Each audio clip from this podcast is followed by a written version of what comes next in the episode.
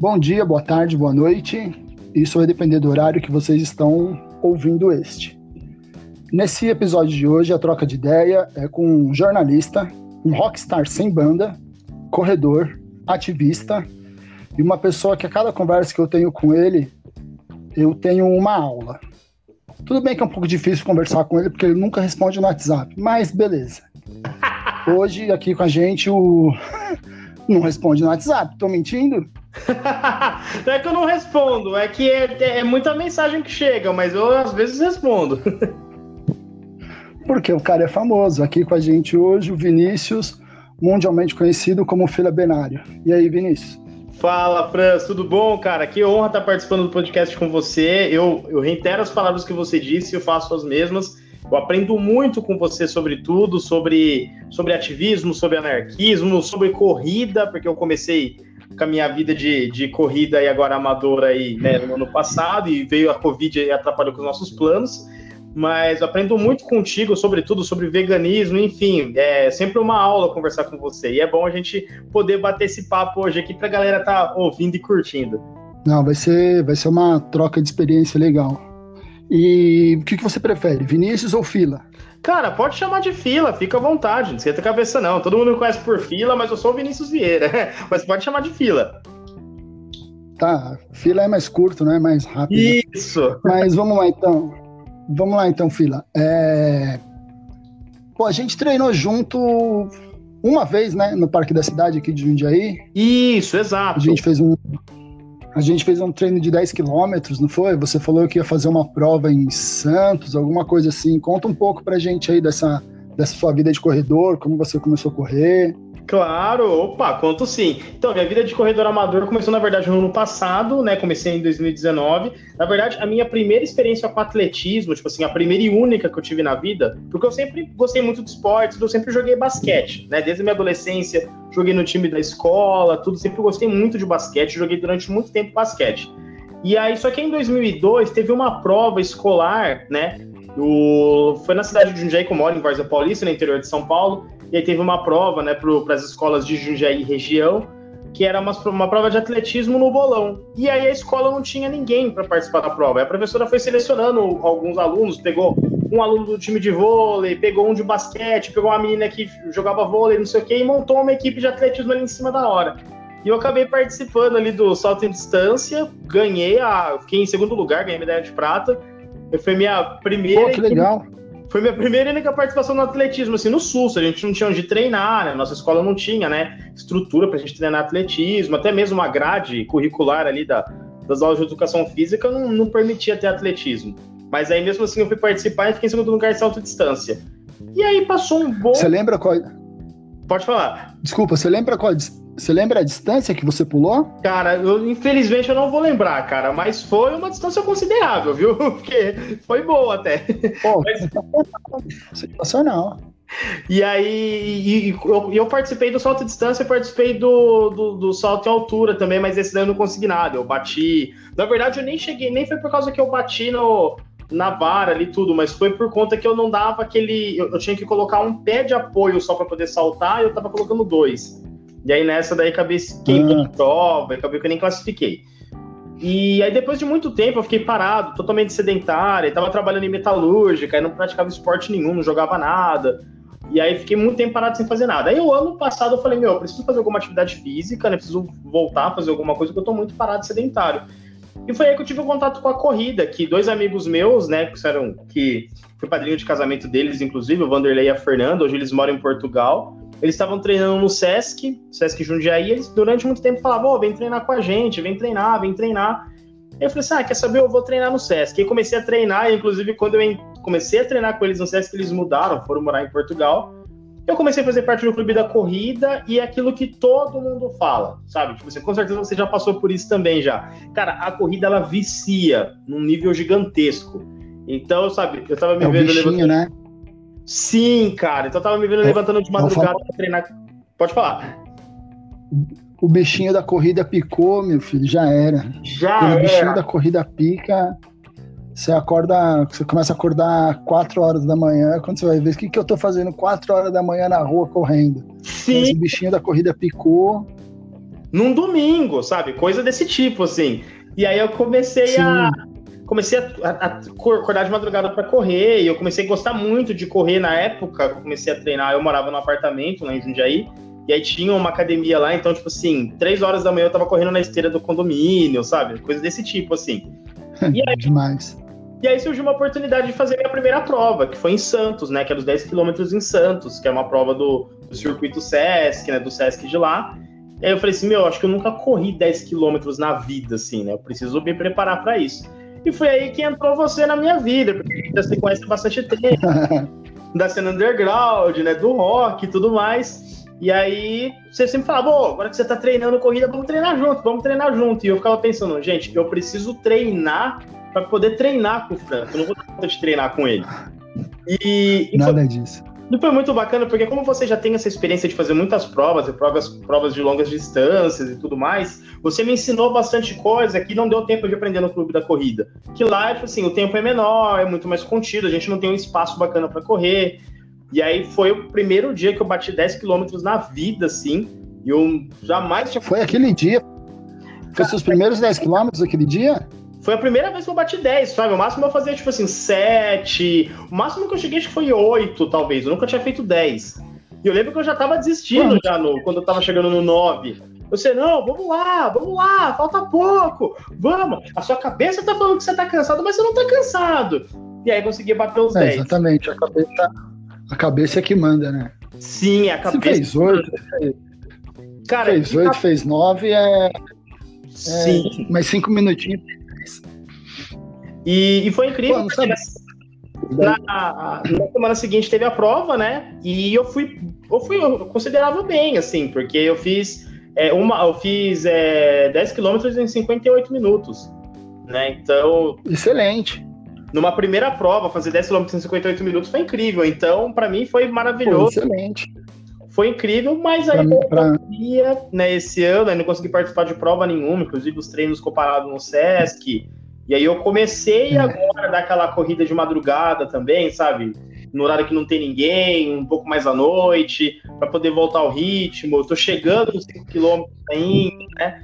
Mas estamos indo. Mas, cara, tipo assim, eu me redescobri com a corrida. Eu acho que é, muito do que eu sou hoje, assim, sabe? Essa coisa, tipo assim, de. Mudou muita coisa, questão de alimentação, questão de saúde, questão até mesmo social, enfim, tudo, cara, muda a partir da corrida. E as pessoas falavam isso para mim, eu não acreditava, mas é verdade. É, eu costumo falar, Fila, que não, não só a corrida, assim, né? Mas o esporte em geral, o esporte salva a vida, né? O Sim. esporte salva muita, muito, salva muito a vida das pessoas. Eu costumo falar muito essa frase e eu acho que é uma frase muito, muito real, assim, né? Muito, uhum. muito sei lá, às vezes tipo, a pessoa pode não gostar de correr, beleza, mas vai gostar de, sei lá, de andar de bike, de jogar vôlei, ou alguma outra prova do atletismo, como você falou aí, que você teve a oportunidade de fazer o, o salto em distância, salto em altura. O salto em altura é uma técnica lascada, né? Você tem que passar de costas ali no, no, no, no sarrafo, é uma técnica lascada. E, mas vamos lá. Vamos entrar na parte.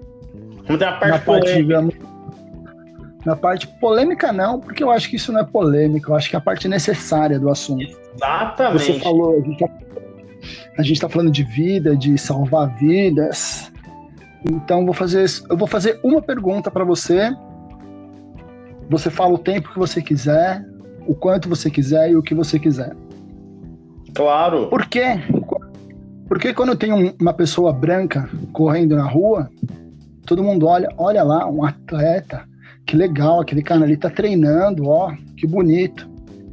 Quando a gente vê uma pessoa preta na rua correndo, ah lá, é ladrão, tá fugindo de algum lugar. De certo. Sim, cara. Então, essa pergunta é uma pergunta, tipo assim, muito importante de ser feita, né, pra gente poder compreender qual é a razão do racismo estrutural, na verdade. Porque tudo isso é um racismo estrutural. Por que, que um branco correndo é atleta e um preto correndo é ladrão? Porque se criou um mito que todo negro é ladrão. Né? Esse mito ele é criado, né? Existe, é existente. E aí que a gente fala, né, que tem aquela frase que muita gente não entende, né, palavra que muita gente não entende, que é muito bom explicar, que é a questão do racismo estrutural. racismo estrutural nada mais é que um racismo que ele é fomentado e estruturizado. É, é, é, ele tem essa estrutura, essa raiz, na verdade, desde o período escravocrata. Porque o que acontece, né? O negro, ele foi trazido, ele foi arrancado da África, né, para vir trabalhar aqui no Brasil, né, para vir trabalhar no período colonial, para vir trabalhar nas fazendas, nas lavouras, tudo mais, né? Porque se acreditava, se tinha aquele mito que a pessoa negra, né, principalmente um mito infelizmente até mesmo criado pelo cristianismo, né, que tinha aquele mito que falava que a pessoa negra ela não tinha alma, né? Então, o que acontece? Os colonizadores, quando eles começaram a invadir né, o, o continente africano, eles viram o que ali? Um monte de pessoas negras, né, pretas, de peles pretas. Falaram assim, ah, essas pessoas não têm alma, então a gente pode muito bem é, pegar os recursos dele, no caso, né, pegar todas é, essas riquezas que eles têm aqui nesse, nesse continente, todos esses minérios, né, tudo isso, a gente pode pegar e também pode escravizar esse povo. Pode roubar, Ex não pegar, roubar. Exatamente. Então, tipo assim, roubou né, todas as riquezas que existiam no continente africano e pegou essas pessoas que moravam ali, realezas que existiam ali, e começou ali toda essa expansão, né, tipo assim, de escravocrata para o mundo. E o Brasil foi um dos países que mais recebeu escravos no mundo, tanto que o Brasil ele é o segundo país né, no mundo com a maior população negra, ficando atrás da Nigéria, né, que, é, que é um país do continente africano todo esse aumento que nós temos, né, tipo assim, que o, o Brasil hoje ele conta com 56% da população negra, né? É um número gigantesco, na verdade, é a maioria, né, do, do país. É a maioria. A maioria do país é a população negra, na verdade. E aí, quando começou, né, todo esse período, né, de escravocrata, né, essa questão de, do, do das expansões, né, de, de escravos, escravos vindo para o país, né? Então você tinha negro trabalhando ali na lavoura, sendo escravo, sendo açoitado, apanhando e tudo mais. E durante muito tempo, né? O Brasil foi o último país a se libertar, né? Que foi o último país a libertar da escravidão. Quando o Brasil né, se libertou, né, quando o Brasil teve ali o, a, assinatura né, daquela lei áurea, que libertou os escravos, hum. né? Na verdade, foi uma lei que não libertou, né, França? Porque o que acontece? Você soltou ali os escravos, né? o pouco que tinha ele trabalhando, porque você teve um período grande de escravidão, então você já não tinha mais escravos vivos, mas quando você soltou ali os escravos ali, você não deu direito nenhum para ele. Né, você não deu condições nenhuma para ele. O que, que acontece? Ele saiu dali sem direito de nada. Se ele não tinha, ele não tinha uma, uma, uma, certidão de trabalho, ele não tinha direito de trabalhar, ele não tinha direito de fazer qualquer tipo de coisa. Então, ou seja, o negro ele começou a ficar à margem da sociedade. Por quê? Ele não. E saiu, não... saiu ainda estigmatizado, né? ele não tinha conhecimento de absolutamente nada, porque ele não teve direito ao estudo, ele não teve direito a aprender a ler, a escrever, então ele não tinha conhecimento, ele não tinha escola, né? E aí aconteceu que ele começou a viver à margem da sociedade. Foi aí que se começou a se formar os cortiços, porque os negros não tinham terra, eles não tinham dinheiro para comprar terra. Ao contrário dos outros imigrantes que vieram, os imigrantes italianos, que vieram de boa vontade para cá, porque na verdade eles estavam fugindo de uma situação de guerra, de fome, então eles vieram para o país porque eles precisavam fugir dessa situação, não porque eles foram arrancados. E quando eles chegaram no país, eles tiveram condições, né? Eles ganharam terra, né? Ganhavam salário, eles trabalhavam assalariados, diferente dos negros que não. E aí os negros, por não ter esse tipo de oportunidade, por não ter dinheiro, por não ter nada, eles começaram a viver à margem da sociedade. E aí começaram a morar em cortiços, começaram a morar nas chamadas favelas. Então o negro ele sempre foi à margem da sociedade. E aí quando o negro começou a querer incorporar a cultura dele no país, virou uma cultura que foi perseguida. Então a capoeira, né, que é o esporte do negro, né, que é o esporte ali que os negros faz, é, praticavam no quilombo, acabou virando um esporte marginalizado, era proibido praticar capoeira. O samba, a música samba, né, ali a música que o negro gostava de cantar, que ele cantava nas senzalas e tudo mais, que começou a cantar nos cortiços, ficou marginalizado também, era proibido. Se você cantasse samba, você era preso. Então, a cultura negra e o negro em si, ele começou a ser marginalizado, ele começou a ser perseguido. Então, desde essa época, França, criou um mito que todo preto é ladrão. Né, desde sempre. Então, é por isso que a gente fala de racismo estrutural, porque ele foi estruturado. Então, desde sempre as pessoas, e aí tem aquela coisa do, até do inconsciente, né? Muitas vezes a pessoa fala, tipo assim, ah, não, mas eu não sou racista, né? Putz, eu tenho até amigos negros tudo mais.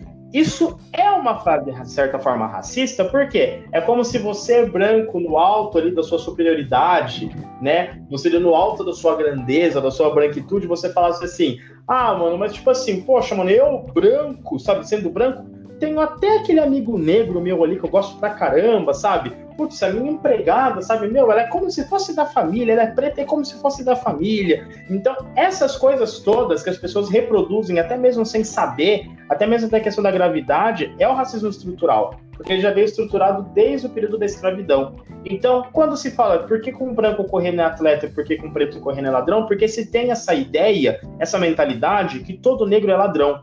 Então, sempre quando vai ver um negro correndo na rua, não é porque ele está treinando, não é porque ele está perdendo ônibus. Até, até aproveitando a oportunidade de a gente estar tá batendo esse papo aqui, né? E dos ouvintes estar tá acompanhando a gente. Se tem algum ouvinte negro acompanhando a gente, eu queria que ele pensasse, lembrasse de alguma vez que ele estava perdendo ônibus, perdendo horário do ônibus para ir trabalhar, para ir para faculdade, alguma coisa assim, escola, enfim. Ele precisou sair correndo no meio da rua. E qual foi a reação das pessoas brancas na rua ao ver ele correndo? Porque toda vez que eu precisei, que eu preciso pegar um ônibus, que eu saio correndo, é uma reação de desespero das pessoas na rua, França. Tipo assim, é, as mulheres apertam a bolsa, né? Tipo assim, se tem algum homem com uma criança de mão dada, tipo assim, ele, automaticamente ele já puxa a criança assim para proteger, sabe? Como se fosse, tipo assim, o Vinícius correndo porque ele acabou de roubar alguém ele tá correndo da polícia, e sempre quando eu passo correndo, eu já fiz essa experiência já. Sempre quando eu passo correndo, eu gosto de dar uma olhadinha para trás para ver qual é a reação deles. E geralmente eles estão olhando para trás para ver se tá vindo algum policial ou se tá vindo alguma outra pessoa desesperada correndo atrás de mim pedindo para devolver a carteira. Então é, é, é terrível sabe? E eu tenho certeza absoluta que com outras pessoas negras já deve ter acontecido a mesma coisa. E treinando também, né? A gente estava até comentando aqui no começo, né, dessa questão da gente estar tá treinando agora de madrugada, treinando à noite. E quando você começou a fazer os treinos de madrugada, que você começou a acordar para treinar de madrugada, eu estava tomando café com a minha irmã e até comentei com ela, falei assim: "Nossa, o Franz começou a treinar de madrugada. Eu acho que eu vou fazer a mesma coisa também, né? Eu vou começar a treinar num horário assim melhor, assim, né, que não tem muita pessoa na rua. E Franz, o questionamento da minha irmã foi o, o seguinte: ela falou assim, você vai ter coragem de correr de madrugada na rua? Sério mesmo? Tipo assim, você vai arriscar fazer isso? Né? E você não acha é. Que, que, sei lá, que a viatura vai passar e vai te pegar? Cara, na hora eu gelei, cara. Eu falei assim, caramba, mano. Tipo assim, meu, eu, e eu acredito que, tipo assim, não te criticando nem nada, mas acho que em momento algum você deve ter pensado nisso, né? Ai, meu, eu, acho que a, a sua maior preocupação foi em se proteger do Covid do que se preocupar que a viatura ia te pegar e, sabe, ia te enquadrar. Sim. Eu lembro quando eu, eu aqui em casa, conversando com, com minha esposa, falei assim, não, vou, vou começar a acordar quatro e meia, cinco horas da manhã e sair para correr essa hora. Aí na hora, assim, me veio a primeira coisa, assim, eu, eu sou homem, eu posso fazer isso. Se eu fosse mulher, Sim. jamais eu sairia 5 horas da manhã para correr com as ruas vazias. Jamais, em hipótese alguma. Eu tenho uhum. essa consciência, tipo, essa, essa condição de eu sair para correr 5 horas da manhã em rua vazia, eu tô sentado em cima do meu trono de privilégio de homem branco, hétero. Uhum. Não vem uma pessoa branca falar, não, eu não sou racista. É, é por causa do racismo estrutural, como você está falando desde o começo, é o racismo estrutural. A gente, sem, sem perceber, porque já tá, é, é, na nossa cultura, assim, é na nossa cultura. Tipo, uma coisa ficou feia, puta, a coisa tá preta. O dia, o dia tá aberto, lindo, uhum. vem uma nuvem de chuva lá, o céu tá preto. É, a situação ficou difícil, puta, a coisa ficou preta. Isso são todas falas, ó, são todas falas uhum. que é, passa assim, ó, você fala e tipo, se não tem alguém para chegar e te dar uma cutucada, fala assim, não, o dia não tá preto, o céu tá carregado porque vai chover. A situação não tá preta, a situação tá difícil, tá complicada. Tipo, é uma coisa que você vai falando assim e, pô, e você não percebe, sabe? É o, é o, o tal do racismo estrutural. E uma outra coisa, assim, e, e uma outra coisa, assim, também, que eu, que, que a gente, que eu, eu percebo, assim, de conversar com, com pessoas, tal, o, uma pessoa branca, ela tem o direito de ser fraca, ela tem o direito de sentir dor, ela tem de, de assim de, de fisicamente uhum. ser fraca e sentir dor. Uma pessoa, uma pessoa preta não tem esse direito. Não, porque já tem aquele, aquele já é estigmatizado, né? O homem preto é forte, a mulher preta é forte, a mulher preta é resistente, essa coisa assim do, do o, o, a pessoa negra não tem nem o direito à, à, fraqueza. E isso vem da onde? Isso vem da onde? Exatamente. No, no, no meu modo de entender, por favor, você me corrija se eu estiver falando alguma besteira. Isso vem, vem claro. lá de 1500, com os escravos, que os escravos chegaram aqui, eles não tinham nem a chance de. de não, não, não podiam nem pensar em falar não, em estar tá cansado. Então, pô, é, é, muito. É uma, é uma situação assim que é muito. É muito enraizada nas pessoas e ninguém nem percebe. Ninguém nem percebe o que está fazendo, o que está falando, o porquê, da onde vem esse, essas falas. E, por favor, pode continuar, pode continuar hum. falando a respeito disso. Era só um, um parênteses que eu queria colocar. Não, mas foi, foi excelente, Franz, você ter tocado nesse ponto. Achei muito importante você de falar isso, né? Dessa questão do, da, da força, né? Da fortaleza, porque é exatamente isso que você disse mesmo. É, essa questão de tratar né, o homem negro, a mulher negra como fortes, né? Até mesmo, tipo assim, parece que é, em termos de corpo, assim, até sendo, sendo até superior, assim, que não sente dor nem nada, é um mito já criado na época da escravidão, né, para poder mostrar, para poder falar que o homem negro era apto a fazer aquele serviço, né, porque ele era mais forte, né, porque ele era capaz, porque ele aguentaria. Então isso foi um mito criado na época da escravidão, é porque quando começou, né, quando em 1500, né, que se teve ali entre aspas o descobrimento do Brasil, quando a, a, a, as caravanas, né, portuguesas chegou no Brasil e tudo mais, e começou todo esse processo de escravidão, né? Existia-se índios morando aqui no, no Brasil, mas teve um extermínio gigantesco né, dos índios, né, tanto por parte dos portugueses, como principalmente por parte dos bandeirantes, né? Começaram a fazer ali o desbravamento, entre aspas, né, do, do, do, a corrida do ouro e tudo mais, e mataram os índios, e foi aí que começou a rolar toda aquela questão do tráfico negreiro, né? Começou a vir os negros trabalhar no Brasil. E aí, pelo fato dos negros, na maioria dos negros, né, eram pessoas altas, né, fortes, então se criou esse mito que eles eram muito mais fortes, muito mais superiores em termos de corpo e que eles aguentariam aquele trabalho ali. Na verdade, era questão tipo assim: o corpo era forte, né? Mas a mente eles gostavam de falar que não era, né? Tanto que você tem alguém aqui, né? Eu sei que você é muito fã do Tarantino uhum. também, eu sou fã do Tarantino. Tem aquela cena do Django Livre, né? Que o Leonardo DiCaprio ele vai lá e corta, né? O, o, o crânio ali na mesa e fala: tem aqui a linha da, da da submissão, né? Então todo negro tem essa linha, então ele sempre vai ser submisso, não sei o que. Então tinha esse mito que o negro ele não era inteligente, porém ele era muito forte. E isso se prolongou para o resto da vida, né? Então a gente sempre vê, tipo assim, em questões raciais, sempre falando, né, que o negro ele é mais burro, mas o negro é muito forte, né? O negro ele dá conta de fazer as coisas, ele não sente dor, né? E sempre tenta dar uma explicação científica para isso, mas não tem explicação científica, né? O, o, o corpo negro é a mesma coisa, né, da biologia negra, a mesma coisa da biologia branca, né? não tem absolutamente nada, não tem nada que tipo assim que faça eu ser mais forte do que você, você ser mais forte do que eu de forma alguma, mais fraco do que eu de forma alguma. Pelo contrário, eu lembro que quando a gente foi treinar aquela vez que a gente foi fazer os 10 quilômetros, eu voltei com uma dor terrível na panturrilha. E eu fiquei a semana inteira fazendo. Eu fiquei a semana inteira fazendo gelo na panturrilha.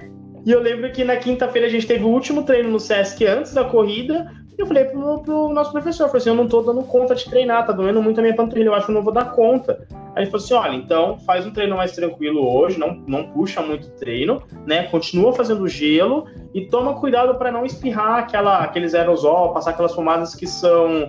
É, que tem aquele efeito ali no caso, né? Como posso dizer? Ah, sim. De anestesia, no caso, anestésico, né? Porque porque é quando você, você que corre muito mais, entende muito mais do que dessa questão. Porque quando você vai correr, aí você se esforça mais porque ele deu aquele anestésico, só que na verdade ele não curou a dor. Você não vai. Então toma cuidado com isso. Ou seja, tipo assim, eu era um, eu era um negro, né? Sentindo essa dor toda, enquanto você é uma pessoa branca, que já estava muito mais treinado do que eu, que já treinava muito mais, que já tinha muito mais prática da corrida, estava super bem. Então, ou seja, esse mito caiu ali mesmo, nesse mesmo dia, sabe? Porque se realmente o seu negro fosse muito mais forte, eu ia correr os 10 km sem reclamar. Só que não, eu senti essa dor, mas é por quê? Por falta de treino. né? Então é uma falácia, na verdade. Isso daí é, uma, é um mito É, é uma questão de adaptar. Eu já estou adaptado. No momento ali, quando a gente fez aquele treino, eu estava muito mais adaptado para aquilo do que você. Quem são os maiores maratonistas do mundo? Kenianos, etíopes, tem ali um da, da, da, da Eritreia, são Sim. negros. E todo mundo, sem exceção, vai pegando hoje aí, todo mundo vai idolatra Eliud Kipchoge. E porque as pessoas Isso. admiram ele, aí essa mesma pessoa que admira esse cara é o mesmo que quando vê um, um, um vai ver você correndo aqui na rua, vai falar, ah lá, tá fugindo da polícia, vê você correndo, vai olhar para trás, cadê o esperando a polícia ou alguém gritando pega? Por quê? Cara, por que que existe isso, né? Acho que é uma pergunta muito intrigante que a gente deve fazer todo momento pensando nisso, né? Você citou, né, o, esse grande maratonista que ele é incrível, ele é um foda, tipo assim, ele é, mano, tipo assim, sempre quebrando recordes, ele é uma pessoa incrível, uma, hum, podemos considerar ele como um dos atletas do Sim. século, junto com o Lewis Hamilton, né? E eu lembro que, para minha geração, assim, um cara que marcou bastante, com certeza se lembra, né, que você que acompanhava é, é, São Silvestre, acredito que você deve ter corrido junto com ele, eu acho, né? Que era o Poltergar, lembra? Que pô. também era keniano. Cara, o. Poltergar, cara, tipo assim, eu lembro que, mano, eu e meu pai, religiosamente, todo dia 31 de dezembro, a gente sentava para assistir a São Silvestre, porque a gente falava: Poltergar, Poltergar vai ganhar. O Poltergar vai ganhar. E, tipo, cara, feito, sabe? Tipo assim, Cara, dava largada, ele saía bem de boa, na maciota, tranquilo. Aí quando dava aquela última volta, que tinha aquela subida, cara, ele passava todo mundo, sabe? Ele passava todo mundo e ele... Isso! Você não, já chegou não, correndo a primeira com ele já ou não? que eu corri foi em 2009. É, 2009, ele, não, ele já não, não corria mais. Mas, assim, eu, eu comecei a correr lá em 2009 porque eu sou mais velho do que você. Antes, a São Silvestre acabava perto da meia-noite. Era o último evento do ano, assim.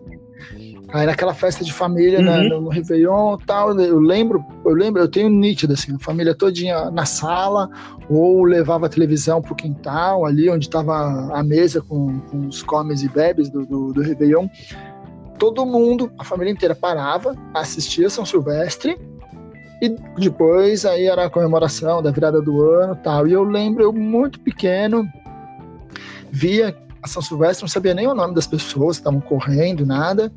Lembro de um brasileiro, do, do José João, dele ter ganhado duas vezes. Assim, eu lembro que ele ganhou duas vezes, que depois eu fui pesquisar.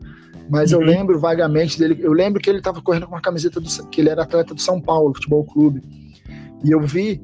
Eu vi ele com a camisa do São Paulo, eu falei assim, eu não vou ele é brasileiro, mas ele é do São Paulo, eu não vou torcer para ele, eu sou corintiano. Tinha essa coisa ali de, de, de moleque do futebol, mas no fim ele ganhou, eu fiquei feliz e tá, beleza. E, e, eu fiquei com aquilo, não, um dia eu vou correr isso aí, um dia eu vou correr isso aí, e em 2009, já com em 2009 eu tinha 32 anos. Aí eu corri São Silvestre, corri depois mais algumas vezes, mas o, o, o, o Poltergar já não corria mais. Mas, pô, lembro demais do Poltergar. Ronaldo da Costa, brasileiro, Ronaldinho da Costa, que ganhou a São Silvestre, foi recordista mundial Sim. da maratona, foi a primeira pessoa a correr a maratona no pace para baixo de 3, fez 2,0605 na Alemanha, 25 anos atrás correu no pace de 2,59, foi a primeira pessoa do mundo a fazer split negativo, a segunda parte mais rápida que a primeira. é um negro. E todo mundo, não, Ronaldinho da Costa, né? todo mundo ama o Ronaldinho da Costa. Mas aí, ele mora, no, ele mora numa cidade perto de Brasília uhum. ali hoje. Se ele estiver correndo na rua, não, o Ronaldinho da Costa. Se passar um outro, um outro qualquer negro correndo ali do lado dele, mas quem é esse cara aí? Roubou aonde? Por quê? Essa, uns, os ídolos, uhum. as pessoas aceitam os ídolos serem os ídolos do atletismo. Os ídolos do atletismo podem ser essas pessoas negras. E você citou do Lewis Hamilton. O Lewis Hamilton é o maior piloto de Fórmula 1 da história, ponto final.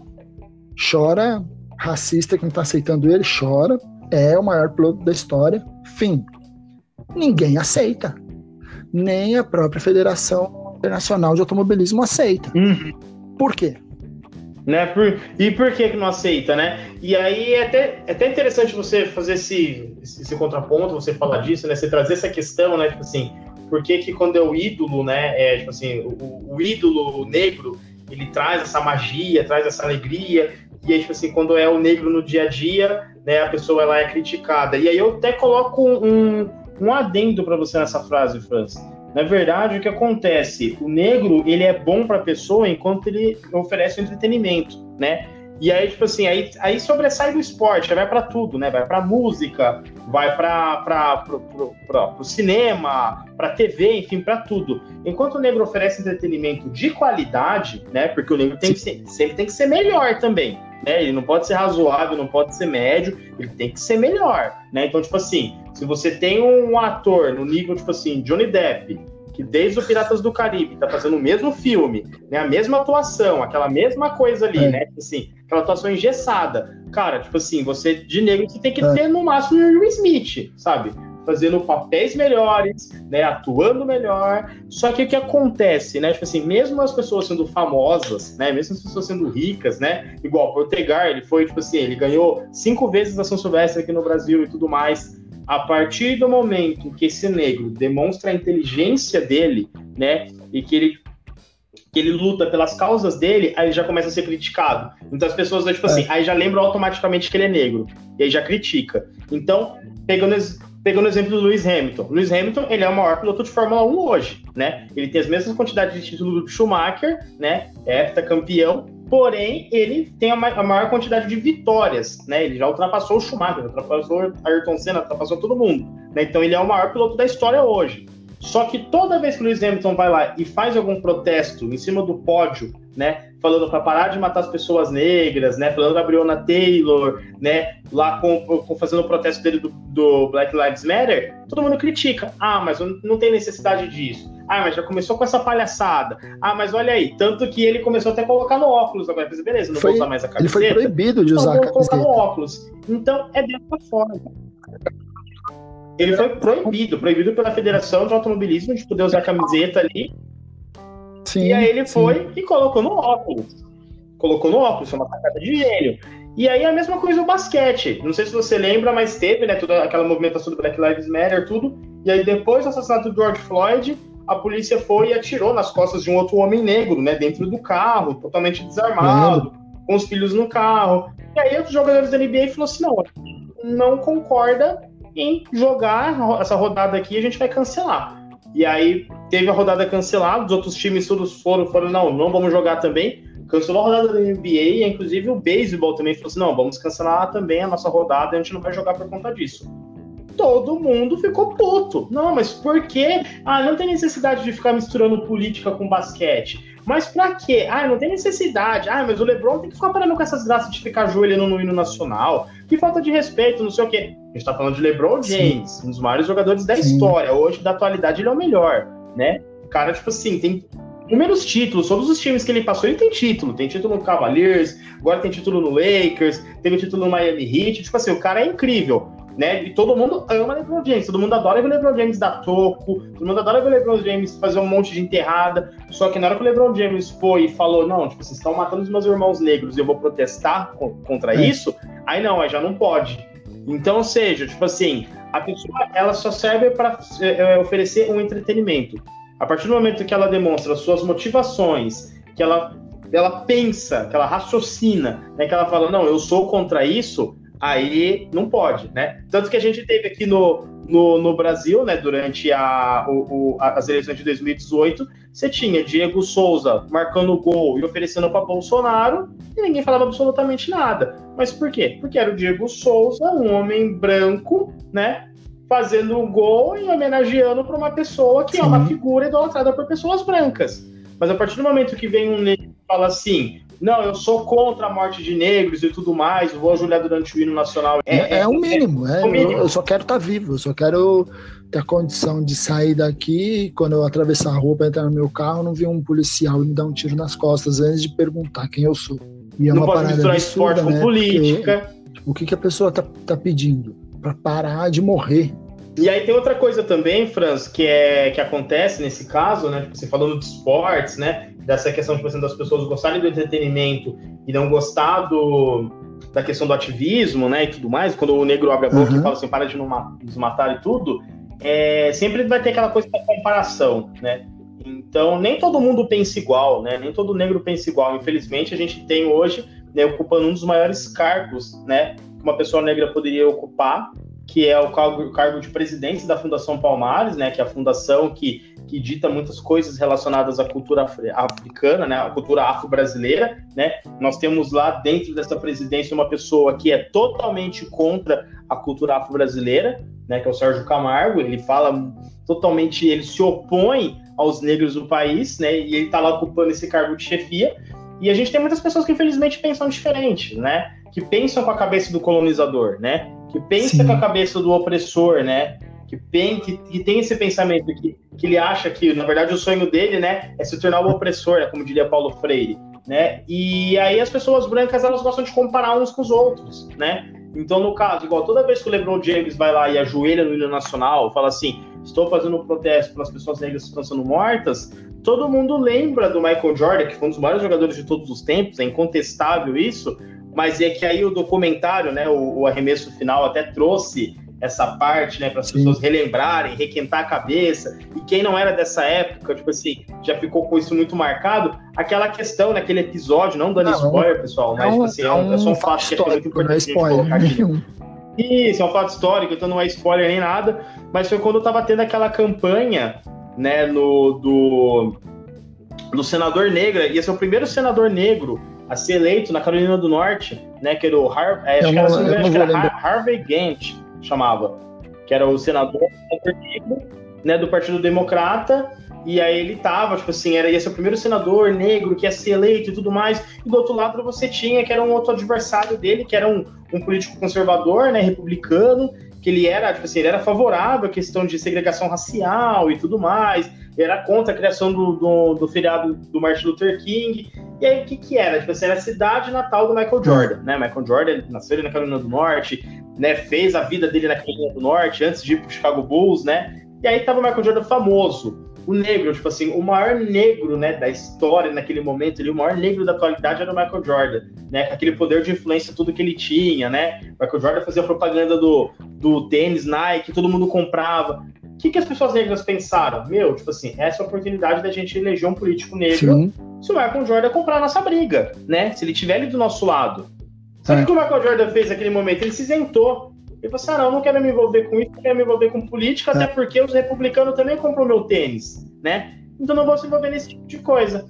E aí o que acontece, né? Tipo assim, você tem, tipo assim, o Michael Jordan, que é a maior figura negra de todos os tempos, da história ali, né? Da história americana e da história mundial, se isentando, tipo assim, de sabe, de apoiar um político negro que poderia trazer muitas melhorias e benfeitorias para as pessoas negras. Sim. Tanto que ele nem ganhou esse político, ele perdeu, né? E, e aí no Brasil você tem, tipo assim, um dos maiores atletas do século, né? Que, tipo assim, eleito o maior atleta do século, o cara que deu três Copas do Mundo pra gente, que é o Pelé, que também Sim. nunca se envolveu numa causa racial né? Ele nunca, sabe, tipo, usou do poder dele, da influência negra que ele tem para poder lutar pela causa racial. Não, pelo contrário, né? Aí você tem essas duas figuras e aí, tipo assim, para nós que somos negros, né? Para nós que praticamos esporte, para nós que estamos aí na luta, no ativismo todo, a gente fica triste, porque, tipo assim, são pessoas com influências grandiosíssimas, que poderiam fazer muito pela luta negra, né? Poderiam fazer muito por valorizar ainda mais o negro no esporte e o negro do, em toda a sua vida. E aí você tem as pessoas brancas, né, que quando vê um LeBron James protestando, um Lewis Hamilton protestando, né? Aqui no Brasil a gente tem o Marinho, né, que é jogador do Santos, que sempre fala bastante coisa relacionado à negritude e tudo mais. Sim. Tinha aquele técnico do Bahia também, que falava bastante coisa né, relacionada a.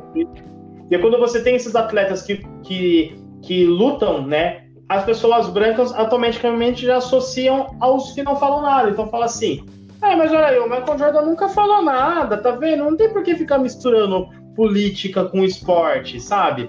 Mas é lá, tá vendo? Tipo assim, ó, o Pelé, veja o Pelé, o maior atleta da história, nunca falou nada. Então, sempre gostam de fazer esse joguinho, sabe? Tipo assim, de negro, não pense, vai, continua oferecendo seu entretenimento de qualidade, até porque o maior da história do basquete nunca falou nada, o maior da história do futebol nunca falou nada. Só que, Franz, não é questão política, e... foi que nem você disse, é questão de sobrevivência. E você falando isso, As pessoas negras estão morrendo Você... Como que eu não vou usar meu poder de né, para poder fazer isso, igual hoje, tipo, se a gente está aqui numa sexta-feira à noite, eu agradeço esse espaço maravilhoso que você deu aí do seu podcast, né, que é uma ferramenta que atinge pessoas no mundo todo, né, e eu sendo jornalista, eu tenho esse compromisso, sabe, de poder usar esse poder de, né, entre aspas, né, de influência que eu tenho, de poder falar, meu, pare de matar o meu povo, né, pare de nos matar, né? E você está me oferecendo essa ferramenta para poder falar isso. Então eu não posso me calar de forma alguma. E eu não posso querer também que as pessoas me calem, né? Então essa questão do esportista, do atleta, tudo, né? Igual, o Poltegar ganhou cinco prêmios, né? Da São Silvestre e tudo mais.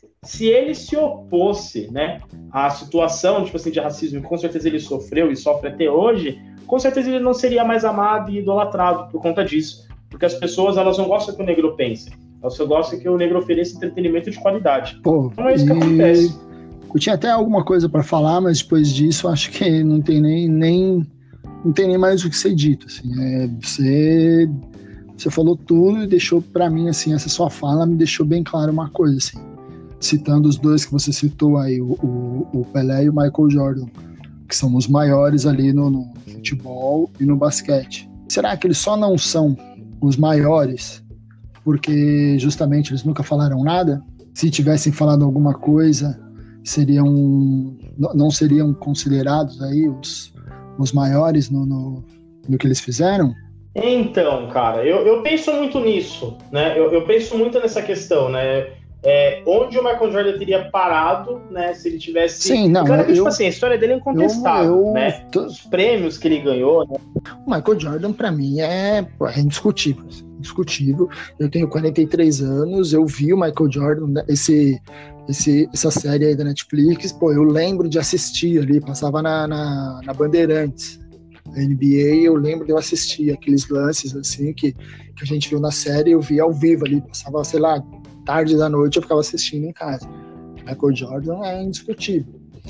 Mas será que ele só não, tem aí até hoje uhum. aí Air Jordan e é o patrocínio, tem patrocínio ainda com a Nike, isso e aquilo e tal, justamente porque ele não, nunca abriu a boca, quando era para abrir a boca para falar alguma coisa, não porque o outro aí também vai comprar meu tênis. E, e, e até considerando, né, tipo assim, é questão de épocas, né, porque é, vê só, o Lewis Hamilton, né, tipo assim, ele tá no esporte, é um dos esportes mais ricos do mundo, né, que é, é Fórmula 1, é. depois é o tênis, depois golfe, né? A natação, são os esportes de elite, né? E aí você tem tipo, o Lewis Hamilton, que é o primeiro negro, né? Ali na Fórmula 1, né? O primeiro. E aí, só que você vê que o Lewis Hamilton ele tá ali dentro daquele esporte e mesmo ele sendo boicotado, né? Você não pode usar camiseta uhum. e tudo mais, ele continua ali fazendo todo o discurso dele, né? Mas por quê? Porque hoje é uma época que mesmo você tendo esses cortes, né? Hoje, mesmo você tendo, tipo assim, essa ascensão, né, do, do fascismo e tudo mais, hoje se tem o um diálogo mais sobre isso, né? Hoje se tem pessoas, né? Hoje se fala muito mais sobre essa questão racial, sobre essa, sabe? Tipo assim, mano, hoje você tem, sabe? É Beyoncé fazendo show no Super Bowl, no intervalo do Super Bowl, cantando Formation e, sabe, tipo assim, denunciando racismo ali, sabe, para milhões de pessoas assistindo na TV, né? Então, hoje se tem essa, essa coisa do diálogo, que antigamente, na época de Jordan, não era possível, né? Antigamente, se você, tipo assim, se você se posicionasse em relação ao contra o racismo, você perdia patrocínio, né? E a única forma que você tinha ali, tipo assim, das pessoas te ver era na TV, né? Então você perdia patrocínio, perdia a cota de TV, perdia esse tipo de coisa. E hoje, né, como se tem essa questão do diálogo, então, tipo assim, por mais que rola seu boicote, também rola aquela coisa, tipo assim, de meu, a gente também tem que dar espaço para poder falar sobre isso, né? Tanto que teve aquela polêmica lá no, no, futebol americano, que eu não acompanho, né? Não sou muito de acompanhar futebol americano, mas teve aquele quarterback do jogador de sim, futebol sim, americano que ajoelhou. Ele que começou né, a ajoelhar durante o hino nacional. Do caso. Né? E ele começou a ajoelhar durante o hino e aí ele foi boicotado, né? Tipo assim, cortaram ele da, do, do, do coisa. Só que hoje, esse ajoelhar no hino tá no beisebol, tá no basquete, os outros atletas do futebol americano fazem a mesma coisa. Então, ou seja, tipo assim, tem essa abertura, mesmo que a gente esteja num, num, num, período de muita dificuldade, mas tem esse diálogo, né? Vê só, hoje estamos nós aqui numa sexta-feira à noite gravando um podcast falando sobre isso, né? Com a esperança que as pessoas ouçam. Por quê? Porque hoje tem se buscado essa questão do diálogo. E aí, né, tipo, você até para fazer uma meia-culpa com o Michael Jordan, porque a gente gosta muito dele, a gente idolatra ele, ele nas redes sociais começou a posicionar em relação ao Black Lives Matter, né? Tanto que quando o Donald Trump, né, quando o LeBron James começou a ajoelhar no hino nacional, Donald Trump falou assim que, que isso não era admissível, que ele já estava parando de assistir NBA porque ele não estava aguentando essa palhaçada toda de ficar ajoelhando durante o hino. E o Michael Jordan foi o primeiro cara que falou, colocou no Twitter, não, ele tá certo, ele tá certo em fazer isso. Então, ou seja, até a cabeça do Michael Jordan mudou, né? Porque ele é negro, né? Então, tipo assim, não adianta, não adianta ele querer Sim. fugir, querer pro lado da elite, porque ele vai sofrer racismo, né? É, a, a pele dele denuncia, né? Que ele será uma pessoa que vai sofrer racismo. Então ele já até mudou um pouco a mentalidade dele já em relação a isso, né? Hoje ele tem se não se posicionado tanto quanto o LeBron James que se posiciona mesmo, né? E nem por isso deixou de ganhar o título dele lá, ganhou mais um anel da NBA e tudo mais. Mas ele tem se ligado em relação a isso. Mas é porque naquela época ele pensou, putz, cara, se eu falar eu vou me comprometer, aí quem é republicano não vai querer comprar o tênis e tudo mais. E hoje já se tem mais essa abertura de poder falar isso, né? Hoje tem empresas, né, que, claro que buscando o black money é óbvio, né? Tipo assim, que o capitalismo não faz nada de graça, né? E não faz favor para ninguém. Mas é, tem empresas que compram esse discurso, né, da questão negra e tudo mais, né? Então, é, hoje se, não tem mais aquela preocupação que antigamente se tinha. Mas falando Pelé... de Pelé, o Pelé nunca dá uma dentro, né? Então ele. Aí já é uma questão de, tipo assim, cultural mesmo, sabe? O fato do cara achar que ele nunca sofreu racismo. E, e no Brasil as coisas são mais diferentes também, né? É, o, o, o negro, ele acha que né, igual no caso do Sérgio Camargo, né? Pô, o Sérgio Camargo ele ser muito bem aceito, ele acha que ele tem que comprar todos os discursos que o Bolsonaro faz para ele poder ser muito bem aceito pela sociedade, né? Fernando Holliday, né? Pode ver, pode pegar qualquer postagem que Fernando Holliday faz nas redes sociais, sempre vai ter um branco lá falando: "Olha aí, tá vendo aí, ó? É um negro falando". Mas por quê? Porque o negro ali está falando justamente aquilo que o branco quer ouvir né? Aquilo que o branco, tipo assim, o negro ali está se colocando nas condições que o branco quer que ele esteja, né? Que é sempre por baixo, né? Que é nunca no protagonismo. Então, e o Pelé também tem esse discurso, também, também tem essa visão. Então, é, acaba sendo muito complicado essas questões, né? Mas eu acho que é, eles foram grandes pelos feitos que eles fizeram, sim, né? pelo, pelos grandes atletas que eles foram, né? Tanto que, até mesmo com essa questão da morte do Maradona, né? Todo mundo falou assim, Jamais. assim: nossa, será que quando o Pelé morrer vai acontecer isso? Não, é, não sei. Não, não, não vai ter essa grandeza toda do Maradona, né? Porque é, eu mesmo, eu, eu, te, eu, eu tenho tipo assim, duas mágoas com o Pelé.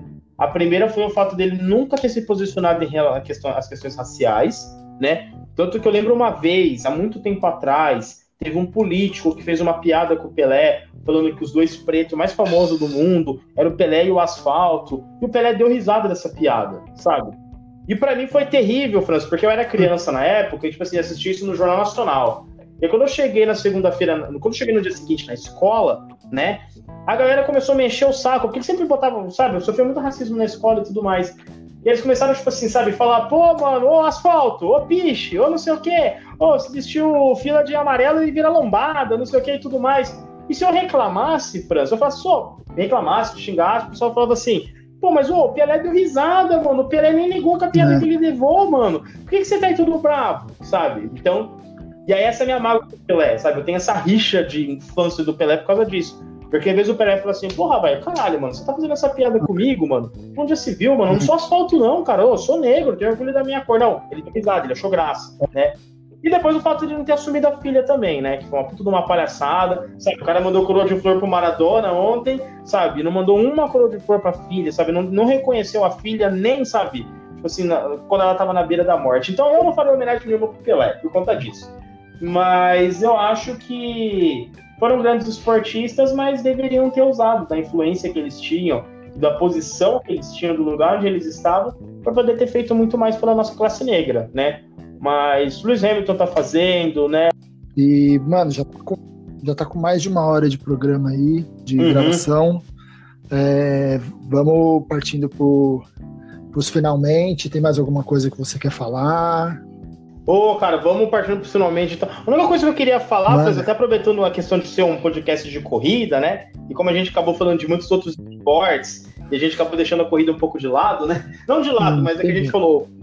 pouco em relação a outras coisas, mas é até interessante, né, dentro dessa questão ainda do, do atleta, né, ser muito, é, é, o atleta negro ser querido, né, enquanto ele oferece entretenimento, ele não pode se posicionar em relação a nada. Cara, não sei se você já teve a oportunidade de ver isso, né, eu tava pesquisando, né, enquanto a gente tava preparando a, a pauta do nosso podcast. Mano, te, repete, repete, e... repete isso. Você a teve a oportunidade de já ver essa. Isso é essa... importante pra caramba, tem até pauta o bagulho. Mas vai, continua. Mano, mano, você é jornalista. Pauta do podcast. Tô suando aqui, mano. Eu, nervoso, comecei um negócio tremendo, mano. Pô, o cara é jornalista e eu sou, eu, eu sou um Mano, cara é de pau. Cara é de pau, mas vai, segue o jogo aí. Então, quando você me mandou a pauta, é. né, do, do podcast de hoje, que eu tava dando uma estudada, e aí eu falei, eu tava pegando a relação dos maiores medalhistas em mundiais, né? Tipo assim, de, de, de Olimpíadas e tudo mais. E aí peguei a lista, cara, dos 10 medalhistas mundiais, e em primeiro lugar, para meu espanto, não era o, não era é. o Bolt, né? Que estava em primeiro, ele está em segundo, na verdade. Maior medalhista é a Alison Felix, né? Lá dos Estados Unidos, tudo. Ela que é a maior medalhista, ela tem 16 medalhas ao todo, uhum. né? E aí o Bolt vem com 14 na sequência. E nessa lista, cara, de 10 corredores, né? De 10 atletas, né? Do atletismo ali, cara, desses 10, só tem um branco. Ah, que é o Sergei, cara, lá da União Soviética, da Ucrânia. Que ele vem, ele Isso, o Sergei, ele aparece em oitavo lugar com seis medalhas. O restante, todos são negros. Então, o, restante, o Bolt, o Carl Lewis, o Michael Johnson, né, toda essa galera, né, a, a, a, a Gail Davers, né, dos Estados Unidos, Sim. tudo, toda essa galera tá na lista e o único branco é o Sergei. Então você para e pensa, né, tipo assim, caralho, é. tipo assim, mano, o, o atletismo é. não é um esporte de negros, né, tipo assim, a grande maioria é negros. E aí, por que que eu te trago esse, tipo assim, essa lista, né? E a última fala minha, só para poder fechar, que a gente tá com mais de uma hora já, mas que é interessante, né? Por que que eu falo que, tipo assim, que quando o cara tá oferecendo entretenimento de qualidade, ele é válido, e aí, só que ao mesmo tempo, tipo assim, a pessoa vai e ainda julga e vende racismo com ele. Há uns tempos atrás, eu não vou lembrar o ano agora, né, de cabeça, mas o Will Smith, ele fez um boicote, o Smith, a esposa dele, né, a Jada, fez um boicote ao Oscar, né? Porque foi um ano em que teve, tipo assim, só indicações brancas, né? Não teve nenhuma indicação negra no Oscar. Inclusive, o Smith estava com um filme muito bom na época, né? Que era Um Homem Entre Gigantes.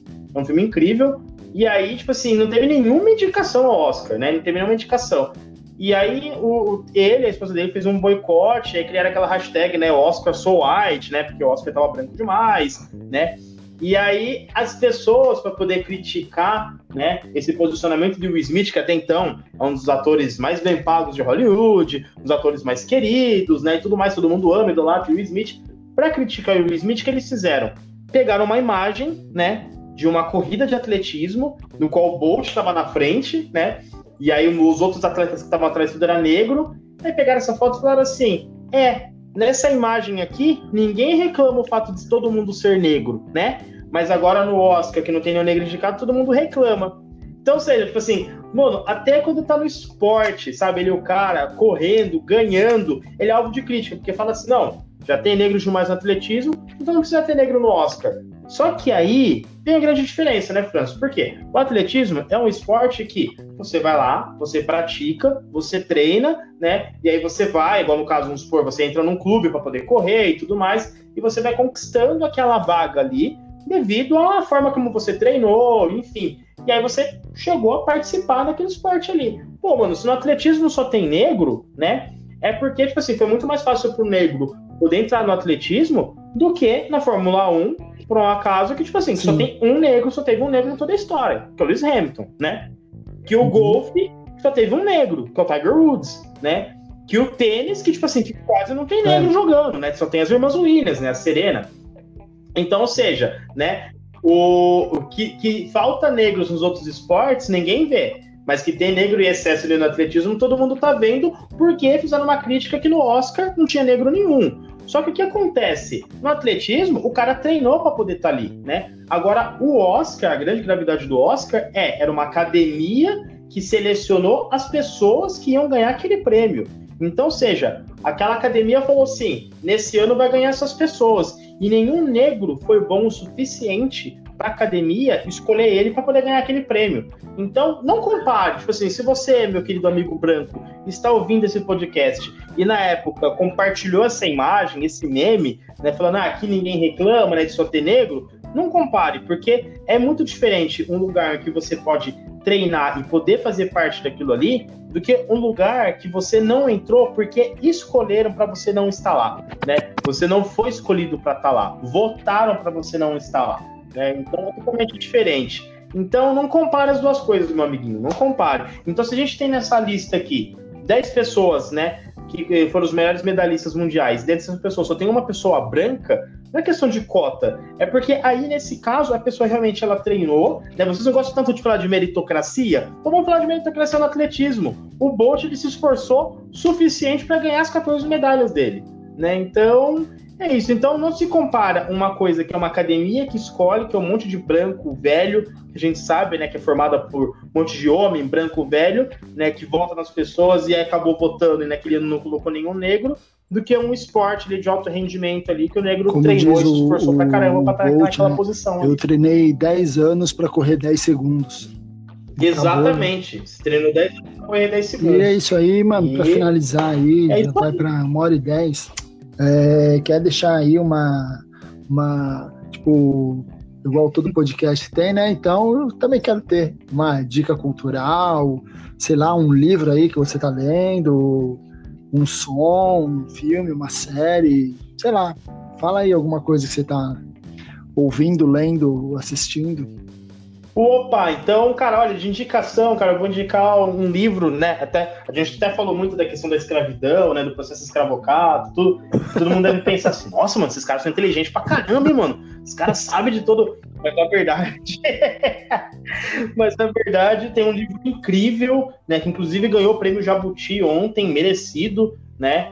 Que é o Escravidão, né? Que é o volume 1, na verdade, né? De uma série que vai sair sobre a escravidão mas a escravidão do Laurentino Gomes. Laurentino Gomes escreveu 1808, né, 1822, aquela série toda que falava né, do, do- da chegada da família real ao Brasil, do Brasil colônia, né, da independência do Brasil, da, da, da proclamação da República, que é uma série muito bacana também. Pode ler esses livros do Laurentino que são incríveis, mas esse da escravidão em específico é incrível, né? Que ele conta desde a chegada dos primeiros negros aqui, quando começou o mercado de escravos, né? Que começou a chegar os primeiros negros no Brasil, e esse volume ele vai até a morte dos dos Palmares. É um livro incrível, é da Globo, se não me engano, é da editora Globo. E, cara, é um livro maravilhoso. Então, para você, como, escrito por um jornalista, e ele fez um grandioso trabalho de pesquisa né, em relação à escravidão, ele teve acesso a muitos documentos que muitas pessoas não teve.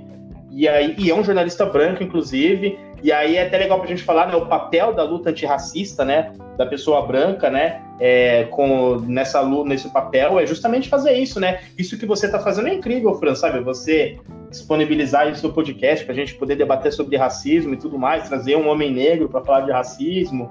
Então, isso é colaborar com a luta antirracista, né? O que o Laurentino Gomes fez é disponibilizar todo o tempo dele de pesquisa e tudo para escrever um livro denunciando as práticas do racismo no país, né, do, da escravidão e tudo mais. Então isso é colaborar com a luta antirracista. Então a minha dica aqui fica para vocês a questão do esse livro maravilhoso que é Escravidão do Laurentino Gomes, né?